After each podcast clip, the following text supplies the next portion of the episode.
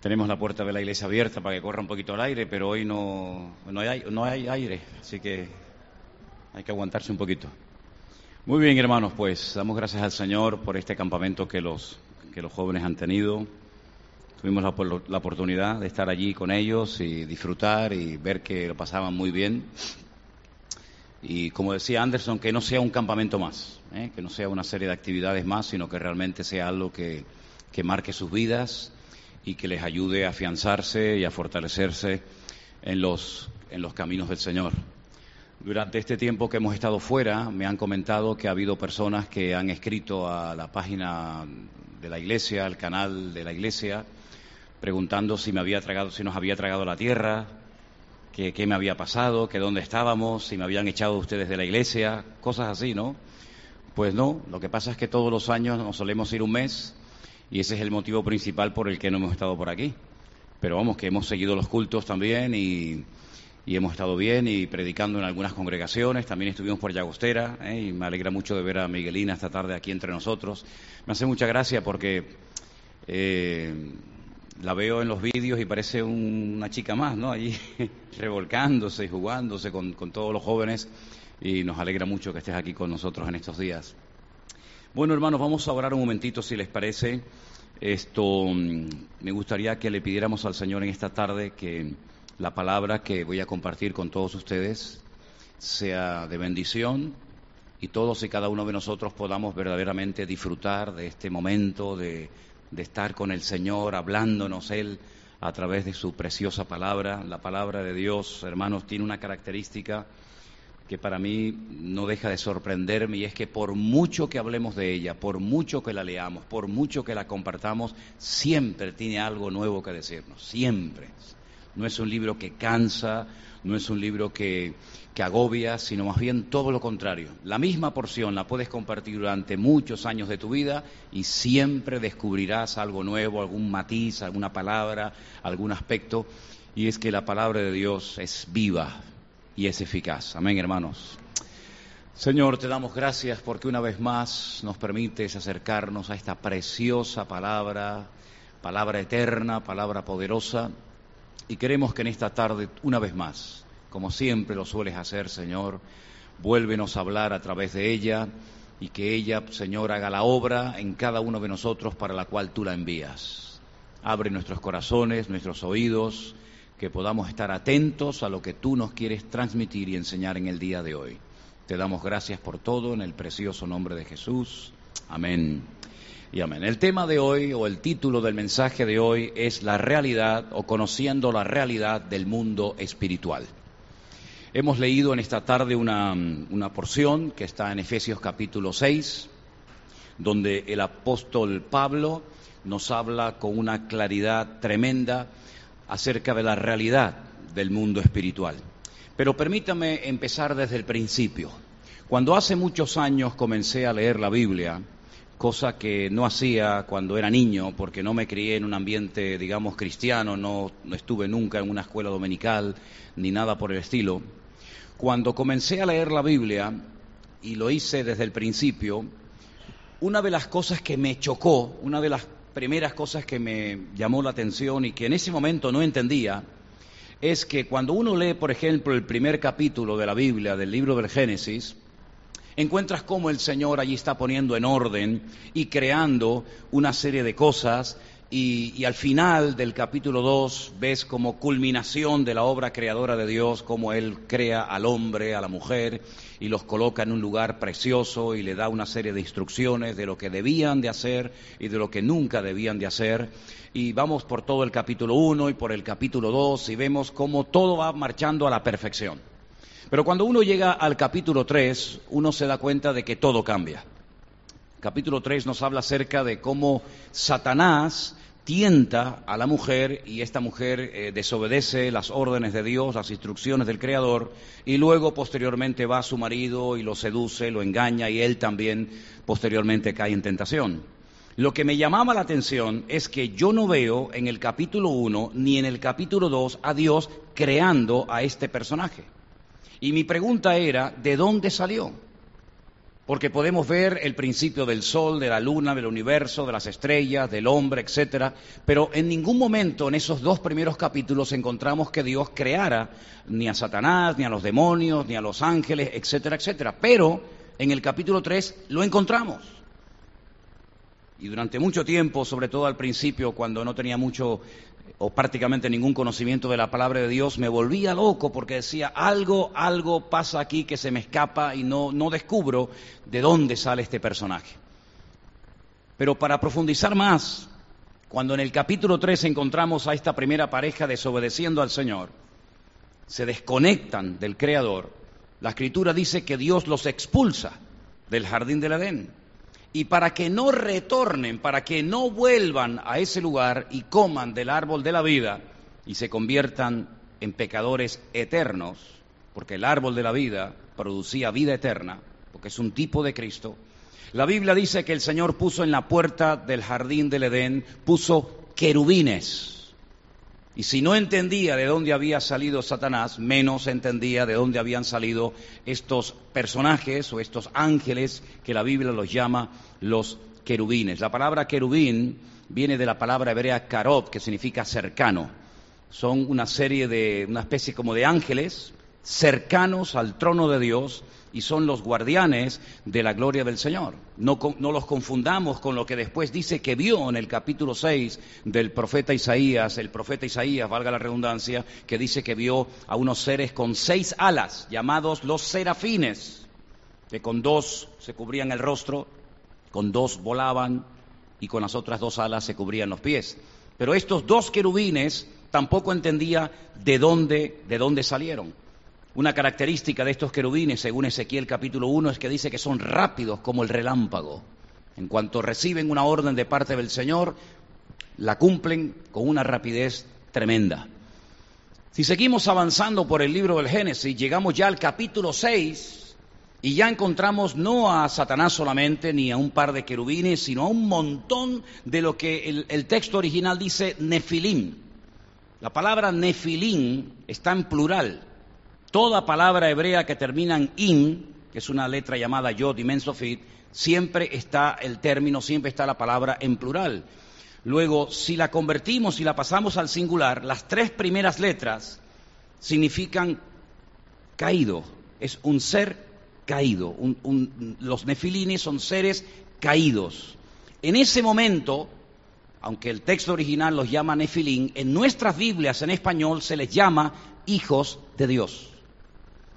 Y hay algunas denominaciones que dicen que estos hijos de Dios son los descendientes del tercer hijo de Adán y Eva, de Seth, nada más lejos de la realidad. Se equivocan rotundamente.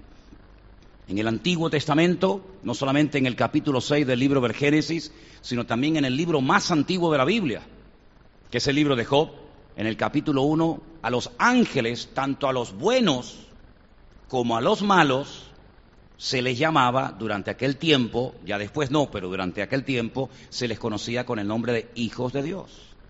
Y dice que los hijos de Dios, que en hebreo dice los nefilín, los seres caídos, los que fueron ángeles y han pasado a una condición de demonios, de rebeldía, de desobediencia, dice que se juntaban con las hijas de los hombres y mantenían relaciones con ellas.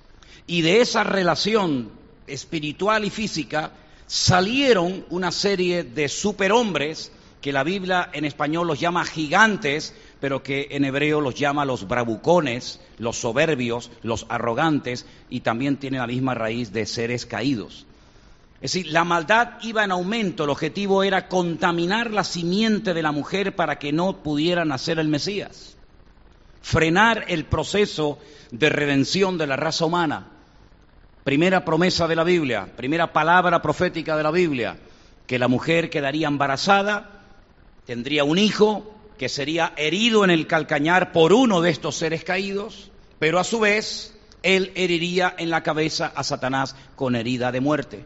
Satanás, que sabe perfectamente cuál es el desarrollo profético de esta palabra, él intenta contaminar la simiente de la mujer mezclando lo espiritual con lo natural. Y Dios dijo, basta hasta aquí hemos llegado.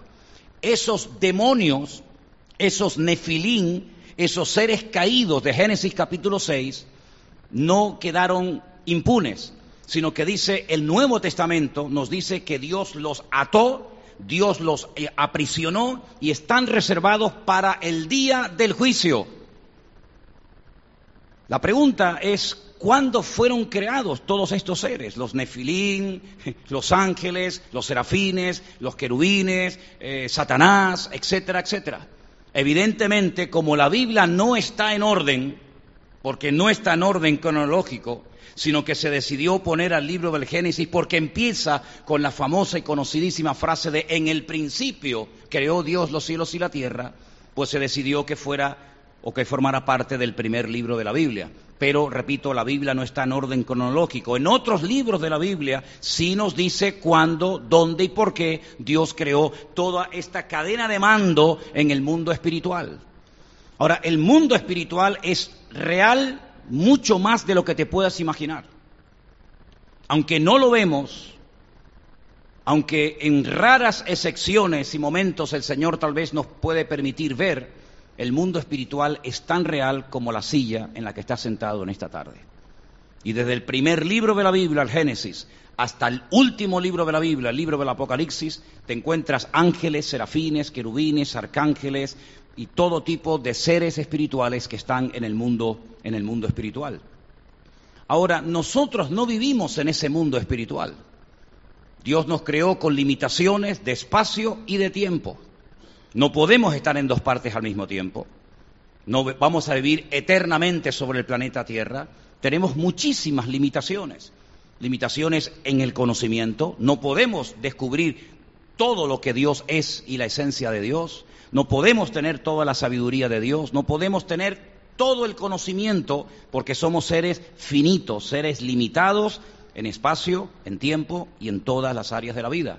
Ahora bien, muchas veces en lo natural, en lo físico, en lo que sí podemos pesar, medir, tocar, sentir, etcétera, hay como una especie de reflejo del mundo espiritual. Y les voy a poner varios ejemplos. Y si me siguen con atención, vais a ver que lo vas a entender perfectamente. La Biblia dice que un día el Señor Jesucristo fue a predicar a una sinagoga, un lugar de culto judío. Y mientras estaba predicando, dice que observó que había allí una mujer que estaba encorvada, pero de una forma terrible. Y de ninguna manera, no había ninguna forma, humanamente hablando, de que esa mujer se pudiera enderezar. Dice, cuando Jesús la vio, la llamó y le dijo, mujer, a partir de ahora quedas libre de tu enfermedad. Solamente se relata esta historia que os estoy contando en el Evangelio según San Lucas. Lucas era abogado y era médico. Y cuando él dice que de ninguna manera se podía enderezar, él sabe perfectamente como buen médico que no había medicina, no había remedio, no había tratamiento para que esta pobre mujer judía de nacionalidad se pudiera enderezar. Asistía a la sinagoga, durante 18 años asistió fielmente a ese lugar de culto, escuchaba la palabra de Dios, participaba de todas las actividades de la sinagoga, pero no se podía enderezar porque dice que tenía espíritu de enfermedad. El principal de la sinagoga se enfada contra Jesús porque era día de reposo y según las leyes rabínicas Cientos de cosas no se podían hacer, según los hombres, en el día de reposo, y una de ellas era sanar a los enfermos. Y entonces Jesús, al ver la actitud del principal de la sinagoga, lo llama públicamente delante de toda la congregación hipócrita. Tú eres un hipócrita, porque tú esta mañana te has levantado y has desatado a tu buey o a tu asno y lo has llevado del pesebre a un lugar a beber y posteriormente lo has vuelto a traer. Tú lo has desatado, tú has ido y tú has venido y no ha pasado nada. Y dice el Señor, y a esta hija de Abraham, es decir, a esta descendiente, a esta mujer que forma parte del pueblo de Israel, del pueblo del pacto, del pueblo de la promesa, que Satanás había atado por 18 años, ¿cómo tú te enfadas? Porque a esta hija de Abraham, que Satanás la tenía atada, yo hoy he venido y le he dado libertad física y espiritual en su vida. ¿Te das cuenta? Es decir, físicamente un médico podría decir tiene un problema de, de, esclerosis múltiple o tiene un problema de la columna desviada o tiene un problema físico, pero sin embargo la escritura va más allá de lo natural. Y la Biblia dice que era un problema de tipo espiritual que la Biblia lo llama atadura. Y hay muchísima gente hoy en día que sin darse cuenta pueden tener una atadura espiritual en su vida. Y cuando van al médico y cuando le hacen todo tipo de pruebas y de radiografías y de análisis, etcétera, etcétera, no sale nada. Porque lo espiritual no se refleja en una fotografía, en una radiografía. Lo espiritual no sale, no hay constancia en una analítica de un problema espiritual. Por eso dice la Biblia que uno de los dones que el Señor le ha dado a la iglesia y que debe de desarrollar en los últimos tiempos es el discernimiento de espíritus. Y una obligación de la iglesia de los últimos tiempos es probar los espíritus, porque no todos los espíritus han salido de parte de Dios.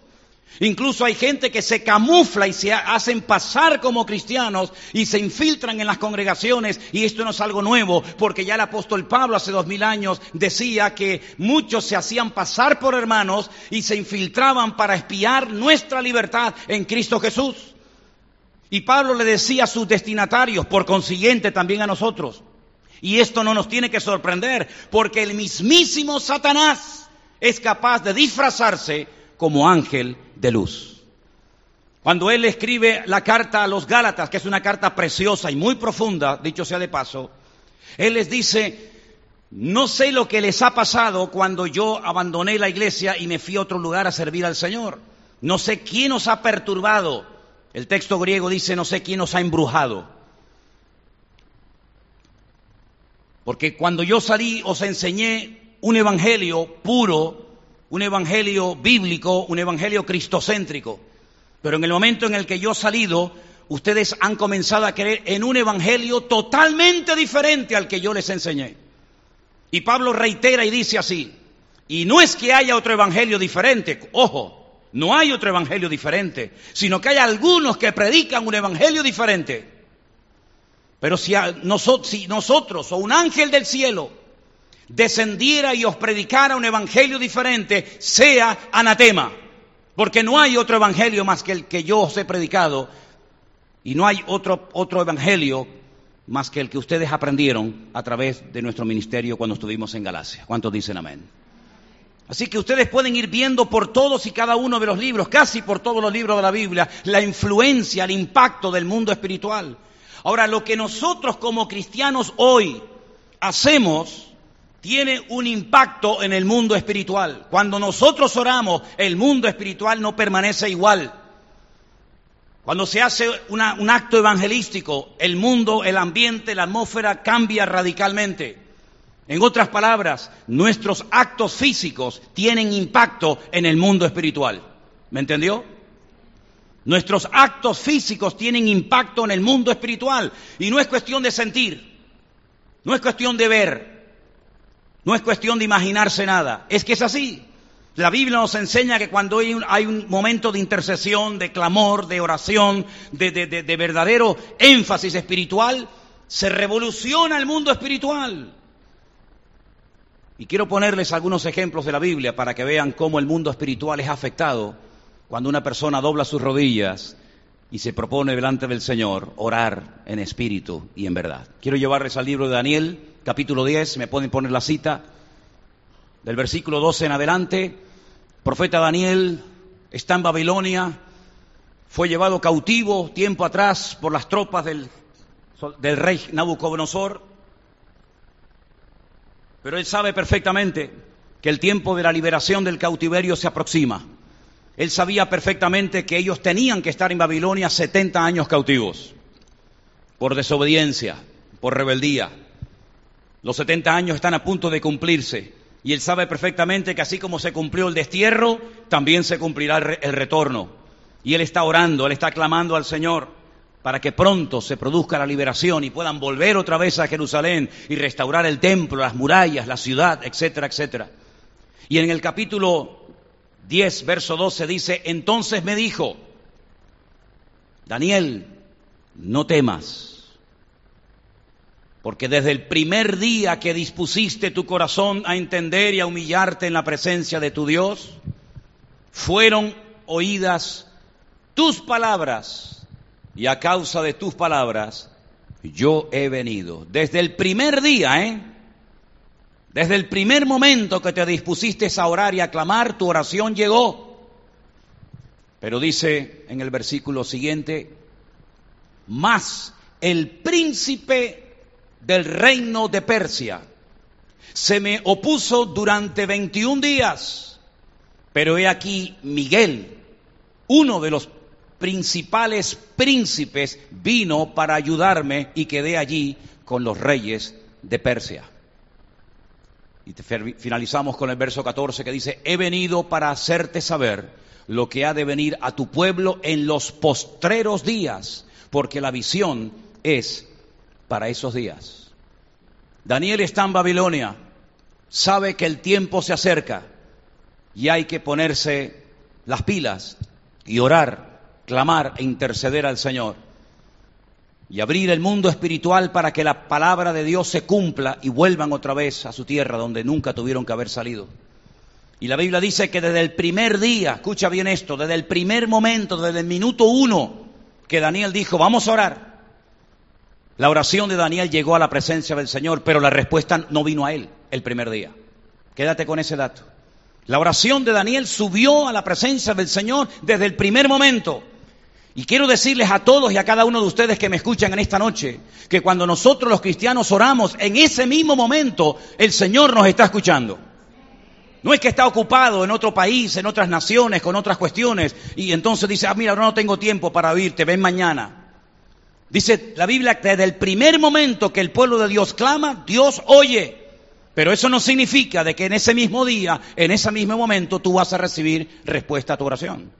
Y muchos de los que están aquí, por no decir todos, habéis orado durante años probablemente por cosas que aún todavía no habéis recibido. Hay muchos factores, no es el tema esta tarde. Hay muchos factores por los cuales a veces no se recibe la respuesta a la oración ni inmediata ni después de años, porque sobre todo cuando oramos por personas, porque Dios no va a estar por encima de la voluntad de la persona, porque Dios respeta el libre albedrío del ser humano aunque esté equivocado. Y hay personas que han decidido no convertirse. Así de claro te lo digo, para que no pierdas el tiempo, ¿vale? Pídele al Señor que te dé discernimiento espiritual para no seguir orando y orando y orando por una persona que no quiere convertirse. Hay miles que quieren convertirse. Hay millones de personas que no se han convertido porque nadie les ha hablado del Evangelio. Y hay personas que no se han convertido porque no les da la gana de convertirse al Señor. Así de claro, así que no te debes de desilusiones por lo que te estoy diciendo, pero hay gente que ya a estas alturas, con todo lo que le has dicho, con todo lo que le has contado, con todo lo que han visto en tu vida, ya se podían haber convertido, pero no, no se han convertido porque no les da la gana de convertirse. Así de claro. Entonces deja el asunto en las manos del Señor, no te agobies, no estés perdiendo más el tiempo con una persona que ha dicho no. Déjalo en las manos del Señor. Pero cuando tú estás orando, el Señor oye perfectamente esa oración desde el minuto uno. Pero seamos sinceros, la, respuesta muchas veces no viene instantáneamente, ¿sí o no? En el caso de Daniel, tardó 21 días, tres semanas, en recibir una respuesta de parte de Dios. Y la pregunta es, ¿por qué? ¿Por qué? Bueno, el mismo texto que hemos leído te lo dice. El ángel Gabriel que está hablando con el profeta Daniel le dice, es que el príncipe de Persia me ha hecho la guerra. Si yo venía con la respuesta, yo venía de parte del trono de Dios con la, con la bendición para tu vida, pero se me opuso, me interceptó por el camino el príncipe de Persia. Ahora, si tú vas a la Biblia, en ningún momento la Biblia te da los nombres de los príncipes de Persia. De los reyes sí, pero de los príncipes, de ninguno. Para poder entender esto, uno tiene que ir a la jerarquía de Efesios capítulo 6, donde el apóstol Pablo categóricamente afirma y dice, nuestra lucha, queridos hermanos, no es como la que tuvieron nuestros antepasados cuando salieron de Egipto, que tuvieron que pelear con los amorreos, con los amonitas, con los jebuseos, con los filisteos, etcétera, etcétera. Una lucha cuerpo a cuerpo carne contra carne, seres humanos contra seres humanos. Ya nuestra lucha no va por ahí. Nuestra lucha no es contra sangre y carne, sino, escucha, contra principados, es decir, contra príncipes, contra gobernadores de las tinieblas de este siglo, contra huestes espirituales de maldad en las regiones celestes. Es decir, Pablo corre la cortina, quita el velo y le dice a la iglesia, iglesia, espabila, atento, presta atención.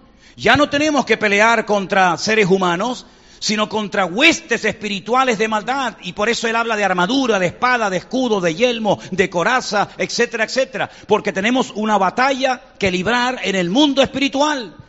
Y aunque estamos en la carne, no militamos según la carne, porque las armas de nuestra, de nuestra milicia no son carnales, sino poderosas en Dios para la destrucción de fortaleza, dice la Biblia. Así que este príncipe que se opuso a la oración de Daniel es nada más y nada menos que un príncipe demoníaco que no quería que el pueblo de Dios saliera del cautiverio y que Daniel recibiera la respuesta a su oración. ¿Cuántos dicen amén? Ahora, esto no es ciencia ficción. No se me ha ido la cabeza, ¿eh? La tengo bien puesta. No estoy loco. Esto no es Walt Disney y una película de Hollywood. Esto es la realidad. Hay personas que no han levantado cabeza no porque tengan problemas de esquizofrenia o de doble personalidad, o porque son tremendamente tímidos, o porque tienen un complejo. No, no, hay personas, queridos hermanos, que vemos todos los días, que los saludamos, que pueden ser familiares nuestros, que pueden ser vecinos nuestros, compañeros de trabajo, que tienen serios, gravísimos problemas de tipo espiritual. Y ellos no lo saben. Y cuando van al médico, el médico que seguramente es ateo y no cree en Dios tampoco va a diagnosticar que el problema suyo no es ni esquizofrenia, ni doble personalidad, ni estrés, ni agobio, sino el problema suyo es que usted tiene un problema de un demonio. Así de claro como se lo digo. Y por eso la gente va a curanderos, a magos, a astrólogos, adivinos, a montones de lugares tratando de ser liberados y muchas veces la gente se enreda más y se empeora más en vez de haber ido al único que los puede libertar y el que puede traernos libertad total y absoluta y permanente, se llama Cristo Jesús, Señor nuestro. Él es el único que puede hacerte libre. Puedes estar años como yo estuve en manos de psicólogos, perdiendo el tiempo y el dinero. Puedes ir a, a psiquiatras, puedes ir a donde quieras, pero los problemas espirituales no se curan con medicina. Los problemas físicos tal vez sí, pero los espirituales no se curan con medicina. Los espirituales se curan según las herramientas y las fortalezas espirituales que el Señor nos ha dado para poder ser libres y libres permanentemente, no un tiempo nada más. Y por eso el príncipe de Persia, que eran, es un principado, es un poder demoníaco terrible, no quería que Daniel recibiera respuesta a su oración. Pero dice la Biblia que interviene en esa batalla, en ese conflicto espiritual, otro personaje tremendamente poderoso. El ser más poderoso que existe después de Cristo en el mundo espiritual se llama Miguel, el arcángel Miguel. Un príncipe, la Biblia lo llama el príncipe que está de parte de los hijos de tu pueblo. Es un príncipe de luz, un poder espiritual tremendo, que ha recibido la orden específica de parte del Señor de cuidar 24 horas al día, 365 días al año, hasta el retorno del Mesías al pueblo de Israel. Y por eso se pueden juntar cientos y cientos de millones de árabes, utilizando las estrategias militares y las armas más sofisticadas, y no van a poder vencer jamás a Israel, porque Israel tiene un poder espiritual que lo protege porque el príncipe de Israel se llama Miguel, el gran príncipe que está de parte de los hijos de tu pueblo. Y aquí vemos cómo hay en la oración un momento en el que se ora y un momento en el que tarda la respuesta en venir, pero al final vino porque el conflicto espiritual fue solucionado, porque en Cristo siempre hay victoria. ¿Cuántos dicen amén? No es porque tú sepas mucho de la Biblia. Daniel sabía más que todos nosotros de la Biblia. No es porque tú seas muy espiritual y tengas ya mucha experiencia y te lo hueles. No, no, no, olvídate de eso. Somos los seres más torpes espiritualmente hablando que existen en la tierra. Pero gloria al Señor por su misericordia, por su fidelidad y por su grande amor que nos permite vivir en victoria no por nuestros méritos, no por nuestras acciones, sino porque el Señor ha prometido estar con nosotros y aunque peleen contra nosotros, Él va a pelear todas y cada una de nuestras batallas en el nombre de Jesús. La Biblia nos enseña que había reyes en el Antiguo Testamento que se dieron cuenta de que el pueblo de Israel no se le puede vencer por armas de tipo eh, naturales o físicas o carnales. Y un rey llamado Balak se dio cuenta de que Israel era invencible, no se le podía vencer de ninguna manera, aunque lo atacaras en el valle, aunque lo atacaras a campo abierto, aunque le hicieras una emboscada, aunque le fueras por delante, por detrás, por arriba, por abajo, no era posible vencer a esta gente. Y este rey pagano, Balak, dijo, la única manera de ganarle a este pueblo es rompiendo su fortaleza espiritual. Y por eso dice la Biblia que contrató a un, pseudo profeta llamado Balaán para que subiera a lo alto de una montaña y maldijera al pueblo de Dios y con esa maldición robándole la cobertura espiritual porque todo creyente está cubierto por la mano del Señor. Una vez que desapareciera esa cobertura espiritual, entonces él podría atacar y destruir al pueblo de Israel, por supuesto, pero le salió el tiro por la culata, porque en siete ocasiones lo intentó, y cuando él abría su boca para maldecir al pueblo de Israel, dice que le salían por su boca palabras de bendición, porque no hay maldición que tenga efecto en el pueblo de Dios, porque mayor es el que está en nosotros que el que viene contra nosotros. Y la única manera de poder mantenernos firmes y en victoria y poder conquistar el terreno en el nombre del Señor es mantenernos cerca de nuestro Señor Jesucristo, porque en Él hay victoria segura. ¿Cuántos dicen amén? Así que el mundo espiritual, quiero que tengan bien claro que es tan real, tan real como el mundo físico en el cual vivimos. Muchas veces lo que vemos es el reflejo, la sombra de ese mundo espiritual. Y esa palabra sombra me llama muchísimo la atención porque dice que el que habita al abrigo del Altísimo morará bajo la sombra del Omnipotente. El Salmo 121 dice que Él es nuestra sombra a nuestra mano derecha. Cuando María recibe el anuncio, la noticia, la buena nueva de que va a ser la portadora de la semilla del Mesías, y el ángel Gabriel le da un paquete profético de siete palabras espectaculares, todas y cada una de ellas, de las cuales cuatro ya se han cumplido y tres faltan por cumplirse. La única pregunta que esta joven le hace al ángel Gabriel es, ¿cómo? ¿Cómo? Yo no conozco varón. Jamás en la historia le ha ocurrido esto a ninguna doncella. Dime cómo va a, a poder ser posible todo esto. Y le dijo, el Altísimo te cubrirá con su sombra. Es decir, la protección del Señor vendrá sobre tu vida, su presencia vendrá sobre tu vida y te cubrirá de tal manera que lo que es imposible para los hombres es posible para Dios. Mi pregunta es, ¿bajo la sombra de quién o de qué estás tú amparado o viviendo? Porque hay gente que se quiere cubrir bajo la sombra, cubrirse bajo la sombra de su patrimonio. Y tu patrimonio es basura. El diablo tiene millones de veces más que lo que tú y yo podamos tener en toda la vida. El dinero no trae una cobertura espiritual a nuestra vida, ni nuestra fuerza física, ni nuestro conocimiento humano ni intelectual. Lo único que el diablo teme es a un hijo y a una hija de Dios que está bajo la cobertura del Señor, porque no lo puede tocar. Ya está bien, ya gracias a Dios que en esta iglesia ya tenemos un estilo, una forma de hablar, una forma de orar. Yo muchas veces cuando oigo a la gente hablar, digo, ¿cómo se nota que este no es de nuestra iglesia? Porque nosotros no hablamos así. Y se nota quién ha nacido aquí en vida nueva y quién ha mamado de las enseñanzas de vida nueva y quién viene de otra escuela, porque habla diferente a nosotros. Nosotros no estamos todo el día, el diablo me atacó, el diablo me tentó, el diablo no sé qué, el diablo no sé cuándo. Nosotros no, no hablamos de eso. Porque la Biblia dice que la unción que está en nosotros nos protege y el diablo no nos puede tocar no nos puede tocar. Eso es lo que dice mi Biblia y todas las Biblias del mundo, que Satanás no nos puede tocar. Dice que anda alrededor. Eso es otra cosa. Como león, que no es un león, como león rugiente, buscando a quien devorar, pero tocarnos. ¿No le dijo una vez el Señor a Satanás, ¿de dónde vienes? ¿Dónde has estado últimamente? Y le dice de rodear la tierra, de andar por ella. Satanás no tiene familia. Satanás es el ser más solitario y amargado de la, humanidad. No tiene amigos, no tiene una iglesia donde congregarse. Satanás es un ser errante. El más parecido a él era Caín, que fue maldito y fue errante por toda la tierra. En todo lugar estuvo y en ninguna parte se sintió cómodo y a gusto. Y le dice el Señor, ya que has venido de rodear la tierra y el mundo, ¿has visto a mi siervo Job? ¿Lo has visto? Y le dijo, sí, sí, sí, lo he visto. ¿Te has dado cuenta cómo vive?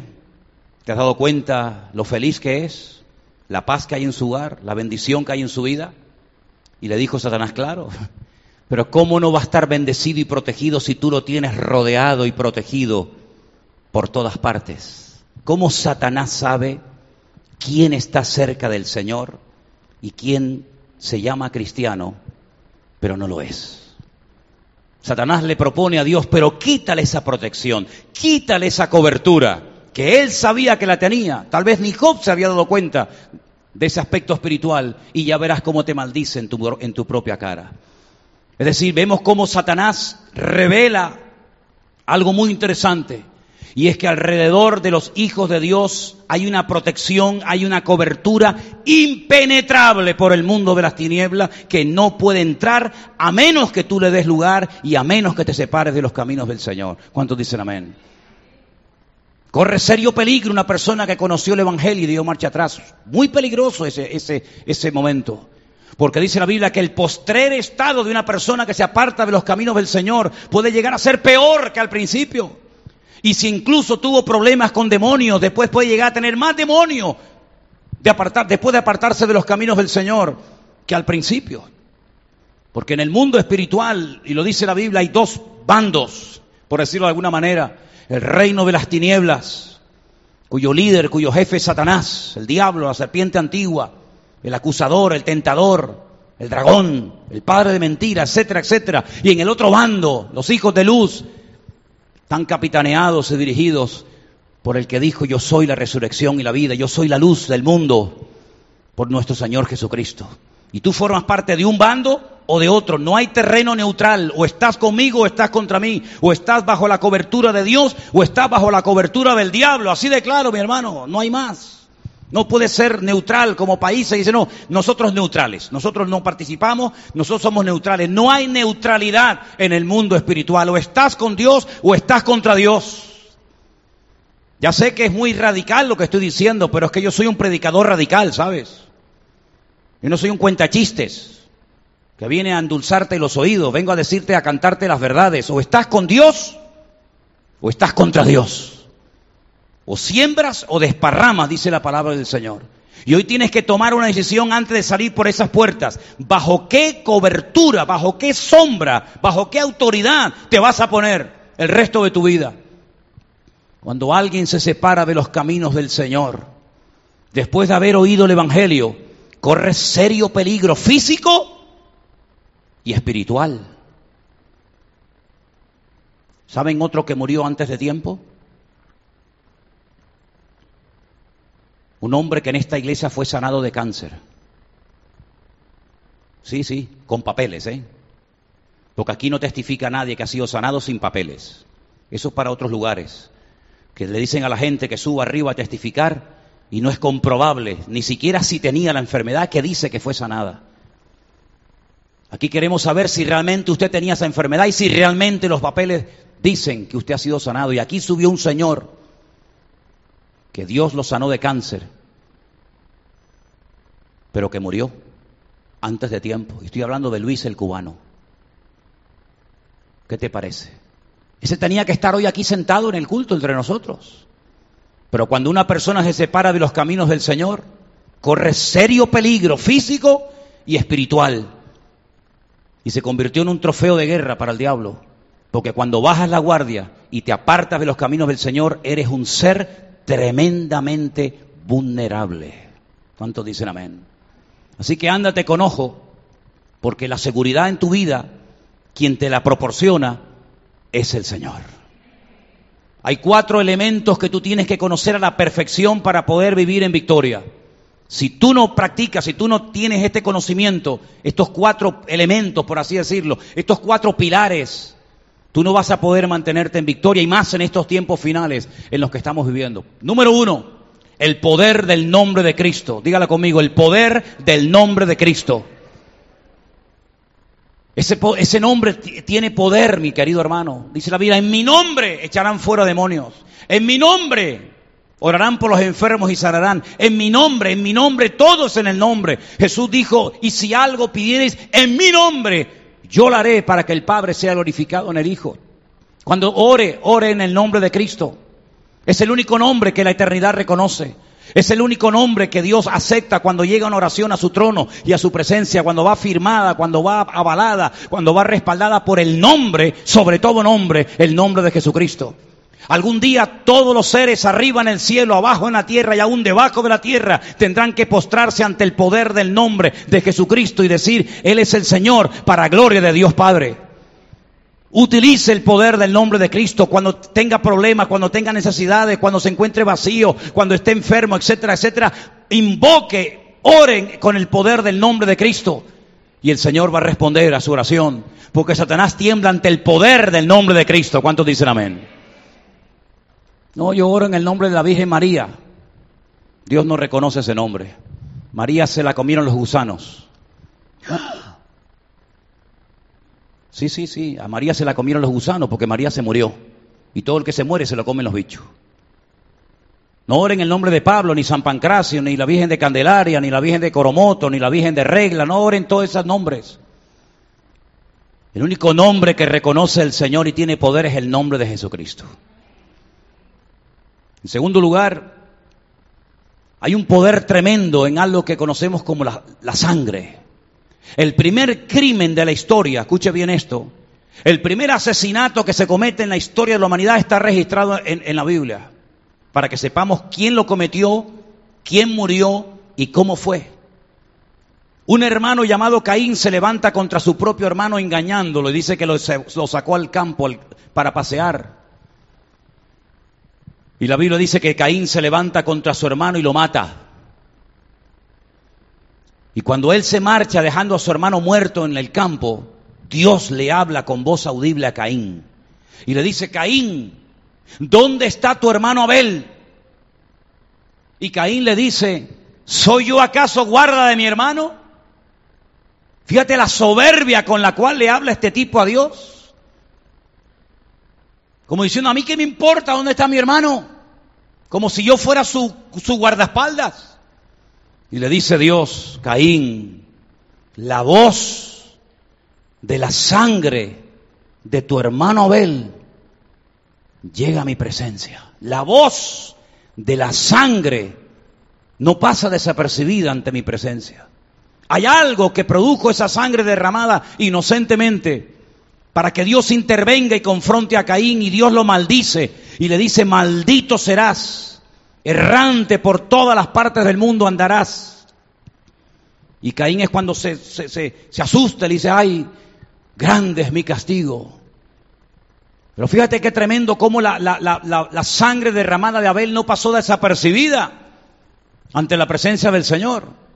Basándose en eso, el, autor de la carta a los hebreos dice, si la voz de la sangre de Abel llegó clamando por justicia delante del trono de Dios, cuánto más la sangre del Cordero de Dios, cuánto más la sangre de Jesucristo llegará al trono de la gracia.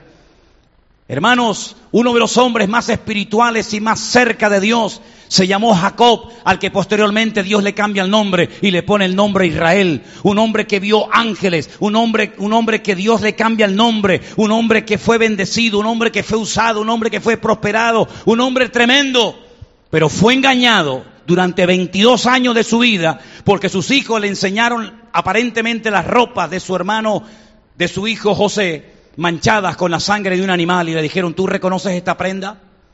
Y él dijo, sí, esta es la túnica de colores que yo le puse a mi hijo José. Pues mira, una mala maestra lo ha matado. Fíjate cómo la sangre le, nubló la visión espiritual. Y Jacob estuvo amargado y entristecido durante 22 años creyendo que José estaba muerto cuando estaba vivo. Ningún ángel se le presentó, ni siquiera Dios le dijo, eso es mentira, no lo creas. Porque hay algo tremendo cuando se derrama sangre, por eso se han puesto tan de moda los tatuajes. Porque todo, en toda acción, en todo acto donde hay derramamiento de sangre, hay siempre un factor espiritual detrás de ese acto. Y por eso en el mundo de la brujería, en el mundo del ocultismo, en el mundo, el mundo de la santería, se derrama sangre, porque en el mundo espiritual hay, hay reglas, en el mundo espiritual hay principios, y uno es el tema de la sangre. Y por eso en la Biblia la sangre tiene un valor tan, tan importante, porque dice la Biblia que es la sangre de Jesucristo lo único que nos puede limpiar de todo pecado y además nos cubre. En Egipto, cuando el Señor decidió matar a todos los primogénitos, da igual si son judíos o si son egipcios, da igual. Lo único que les protegió fue la sangre pintada en la puerta, en los dinteles de la casa. Y dice que cuando el ángel pasaba de noche y veía la sangre pintada en las puertas de la casa de los egipcios o de los hebreos, dice que pasaba de largo. Por eso se llama la fiesta de Pesa, porque significa pesa, saltar. Porque el ángel saltaba, el ángel brincaba y no entraba a un lugar y lo hería con muerte, porque la sangre protegía a ese hogar. Y por eso nosotros somos intocables. Por eso nosotros estamos cubiertos por la sangre de Jesucristo noche y día. Y podemos dormir en paz y vivir en paz y subirnos a un avión y a un submarino y a donde haga falta. ¿Por qué? Porque el nombre de Cristo y la sangre de Cristo está a nuestro lado. ¿Cuántos dicen amén? Por eso cuando usted ora, usted tiene estos dos elementos tremendamente poderosos con usted. El nombre de Cristo, la sangre de Cristo, la oración, un arma tremendamente poderosa. Vamos a poner en práctica algo a partir de hoy. Usted le ha hablado a mucha gente durante años, amigos, vecinos, familiares, conocidos, y tal vez no ha visto resultado, no ha visto cambio. A partir de ahora, cada vez que usted tenga la oportunidad de hablar con alguien, en vez de atiborrarlo de versículos y darle una charla de tres cuartos de hora, que muchas veces hay cristianos que, que más que evangelizar lo que hacen es que aburren a la gente. Diga, mira, vamos a hacer una cosa. Vamos a orar. Haga esto. Vamos a orar. ¿A usted qué le pasa? No, mira, es que mi matrimonio está mal, que mi hijo es rebelde, que la droga, que la bebida, que esto, que aquello. Vamos, vamos a hacer una cosa. Yo podría estar aquí con usted hablando tres días seguidos. Pero lo que vamos a hacer es ahora una oración. Cierre sus ojos. Usted quiere que yo ore por usted. Yo le aseguro que una persona necesitada no va a negar que usted ore por ella. Se lo aseguro.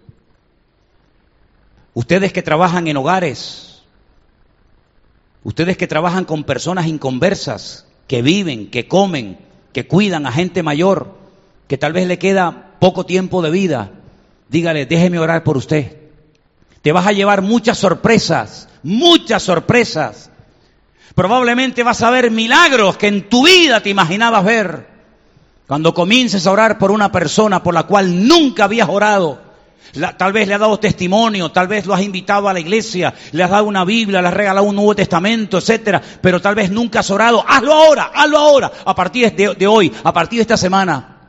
Que cada uno de ustedes cada día, que el Señor nos permita cada día orar por alguien, por su enfermedad, por su problema, por su hijo, por su matrimonio, por su economía, por lo que sea. Nos vamos a llevar muchas sorpresas agradables cuando veamos que Dios responde a la oración de fe de sus hijos. ¿Cuántos dicen amén? Si usted comienza a ver resultados, si usted comienza a ver respuestas a la oración, por favor notifíquemelo.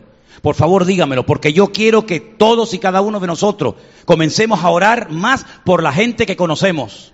Ya le hemos hablado muchas, muchas veces a la gente. Pero cuando usted esté en la casa trabajando con algún viejito, con alguna persona que lo lleve de paseo, con algún compañero, lo que sea, pídale, oye, vamos a orar.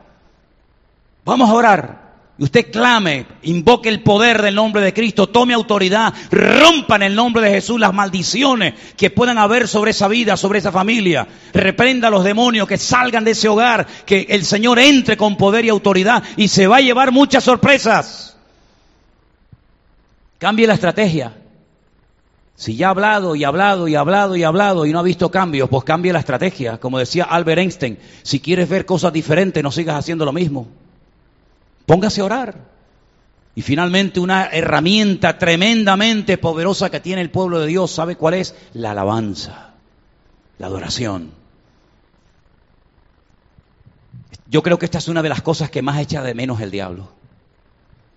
Yo creo que esta es la gran frustración del diablo, es que él fue el director de la alabanza en la presencia del Señor y perdió su autoridad, perdió su papel su posición y nunca más la volverá a recuperar. Y ahora el Señor a ti y a mí, pueblo de Dios, nos ha dado el privilegio de poder adorar y alabar al Señor cuantas veces queramos.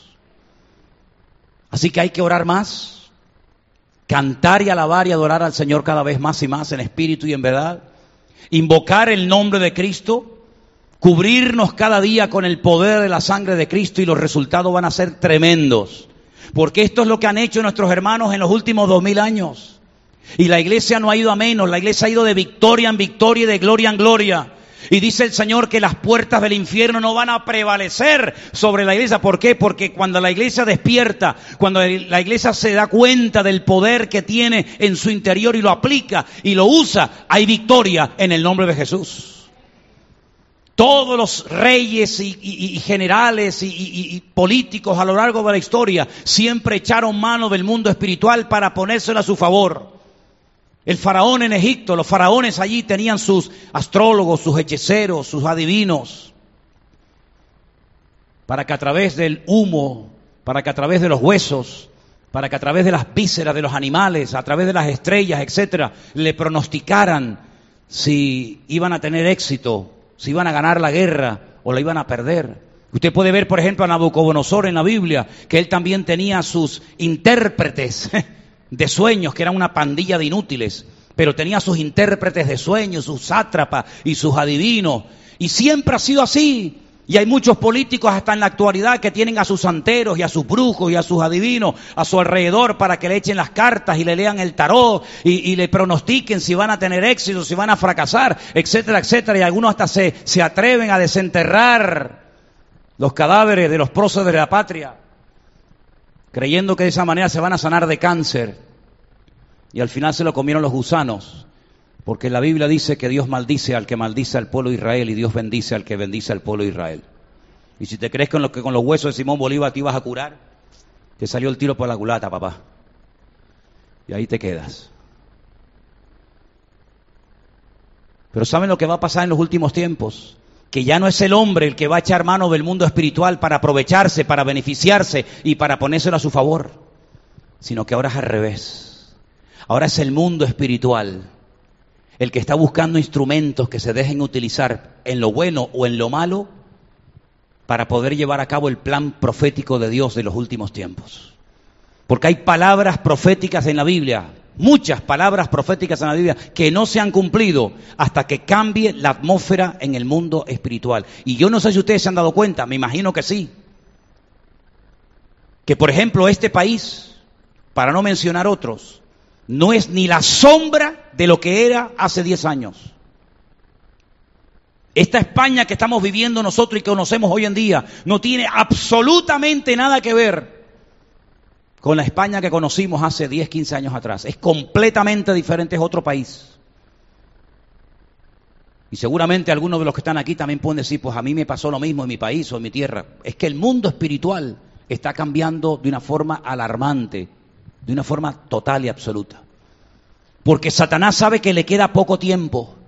Y Satanás está tan desesperado, Satanás está tan preocupado y tan nervioso porque ve que se le acorta el tiempo, que por primera vez en la historia va a ser algo en el mundo espiritual que jamás, en todos los miles y miles de años que tiene la historia de la humanidad, jamás ha hecho con nada ni con nadie. Y lo revela el último libro de la Biblia, que se llama el libro del Apocalipsis, cuando dice que en su desesperación, en ese anhelo de, querer ya destruir al pueblo de Dios, a los cristianos, a la iglesia, al Evangelio, es capaz de entregarle su trono, su autoridad y todo su apoyo a un solo hombre. Y uno de los nombres que recibe ese nombre es el anticristo. Jamás Satanás le ha dado su autoridad, su reino, su trono a nadie. Pero dice la Biblia que en los últimos tiempos Satanás le dará estas tres cosas a este instrumento que va a ser tremendamente usado por el diablo en los últimos tiempos. Pero ¿sabe lo bueno de, de todo esto? ¿Saben lo bueno de todo esto? Es lo malo que se va a poner todo. Eso es lo bueno. Porque vamos a ver que en el mundo espiritual se van a, producir cosas tremendas, tremendas, tremendas, tremendas. Y cada vez vamos a ver cómo hay más gente endemoniada. Y vamos a ver cómo cada vez hay más gente como que está mal de la cabeza. Pero es ahí donde tú y yo tenemos que intervenir y tomar autoridad. Si usted solamente es un cristiano que viene aquí a calentar la banca, amigo,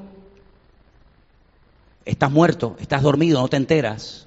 Es hora de levantarnos del sueño y darnos cuenta de que hay mucha gente que pasea por las calles, que los saludas todos los días, que son hasta familiares y amigos y conocidos tuyos, compañeros de trabajo, que lo que están necesitando urgentemente es alguien que los libere, que rompa las ataduras espirituales que tiene en su vida para que sea por fin verdaderamente libre. Y la gente no va a ser libre así por, por las buenas, sino por la intervención poderosa del ejército de los soldados de Jesucristo. ¿Cuántos dicen amén? Así que si esto ha sido simplemente saltar y brincar y, y, mojarnos y tirarnos huevos en la cabeza y divertirnos y estar unos días de campamento, esto no ha servido de nada, mi hermano. Pero si esto ha servido para que tú tomes conciencia de que tú eres un soldado en el ejército de Dios, y que tienes que marcar una diferencia, entonces, gloria a Dios, ha merecido la pena este esfuerzo de esta semana. Y yo espero que todos y cada uno de nosotros tomemos conciencia de que estamos viviendo en los últimos tiempos. Y los últimos tiempos serán tiempos difíciles, tiempos peligrosos, pero también serán tiempos donde vamos a ver como nunca la gloria de Dios.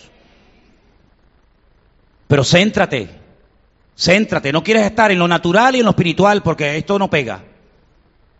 No quieras estar en los negocios, enredarte en las cosas del mundo, porque un versículo que ustedes tenían colgado allí que me, que me, que me gustó mucho que lo pusieran, dice que ninguno que milita, ¿no era ese? Ninguno que milita se enreda en los negocios de la vida. Se pierde potencial espiritual cada vez que tú te metes en negocios y cada vez que te metes y te enredas en los negocios de este mundo, cuando en lo que te tienes que meter es en los negocios del, del, Señor que te llamó y te salvó, Estás perdiendo tiempo, energía, dinero, esfuerzo. ¿Para qué? Para meterte en los negocios de este mundo. Pero si nosotros no somos de este mundo, mijo. Vivimos en este mundo, pero no somos de este mundo. Tenemos que cambiar el mundo y ganarlo para Cristo. Pero si te enreda y te identifica y entras en el juego del faraón, entonces estás igual de perdido que los otros.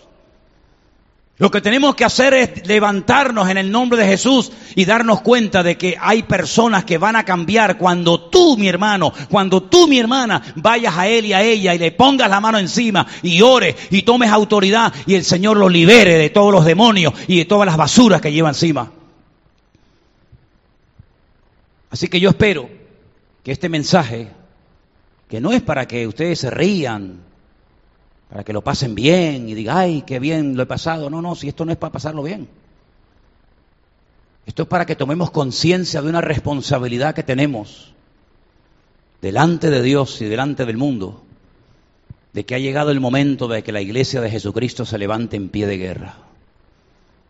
Así que déjate de hacer planes estúpidos y absurdos, que ya se te ha ido mucho tiempo y muchos años en cosas que no te han traído ningún beneficio ni te lo traerán jamás a tu vida y comienza a usar las armas espirituales que tienes y te vas a dar cuenta de que para eso te salvó y te compró con la sangre de Cristo el Señor.